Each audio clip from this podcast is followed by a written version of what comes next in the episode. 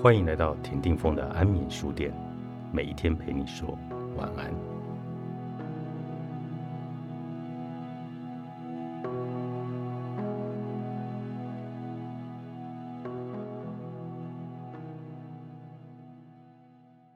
一个老板曾向我诉苦说，他的公司里有一位高层主管，刚进公司时能力一般，但有潜力。他亲自带他，用心栽培。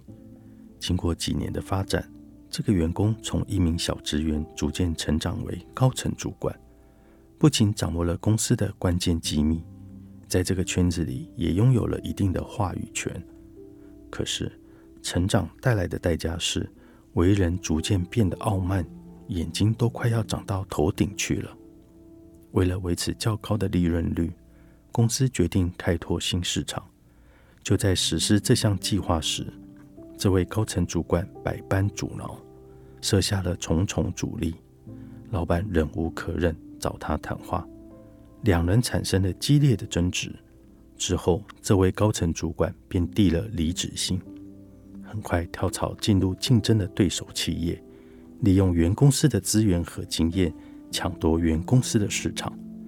这位老板向我讲述这件事情时，连说了三句：“没想到。”对这家企业来说，这个高层主管的行为就是一种背叛者的行为。除了企业中存在着背叛者，家庭中也存在着背叛者，无处不在。一位八十二岁高龄的老人，含辛茹苦养育了五个子女，却没有一个子女愿意抚养他。女儿们说，他把财产留给了儿子，应该由儿子承担抚养的义务，但是。儿子儿媳却拒绝接他回家，即使双方对簿公堂，法院判决五个子女轮流抚养，子女们仍然不接纳他。最后，老人只能在安养院孤零零的独自一人，默默的度过无人陪伴、无人照看、无人承欢膝下的垂暮晚年。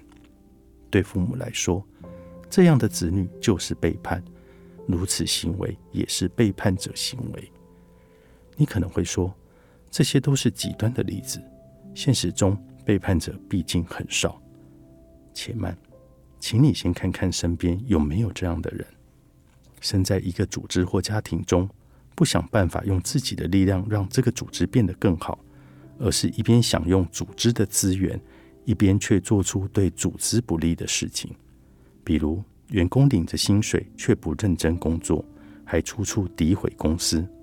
比如，父母含辛茹苦养大孩子，对父母充满了怨恨；父母年老后不履行抚养义务，他们一个个都觉得自己是受害者，抱怨是他们每日必修的功课。这一点的关键词是“受害者”，不相信可以透过自己的努力让事情变好，而是希望别人来拯救自己。在这样的人心中，他们永远在渴望找到一个拯救者。这一点的关键词是相信有拯救者。符合这两点，就是背叛者模式。生活中这样的人还少吗？没有迫害，哪来的伤害？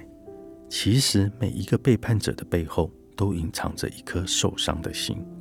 人格就像人体的骨骼，有了骨架，肉身才能有所依附。才能构成一副好体格。人格也是思想的骨架，没有这副骨架，知识和技能就可能成为破坏者的帮凶。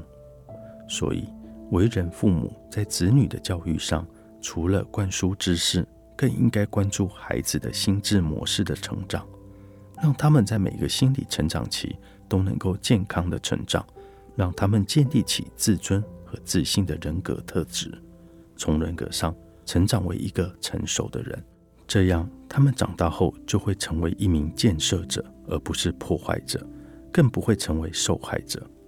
愿这世上的每一个人都能被他人温柔以待，别人怎么对你都是你教的。作者：黄启团，宝瓶文化出版。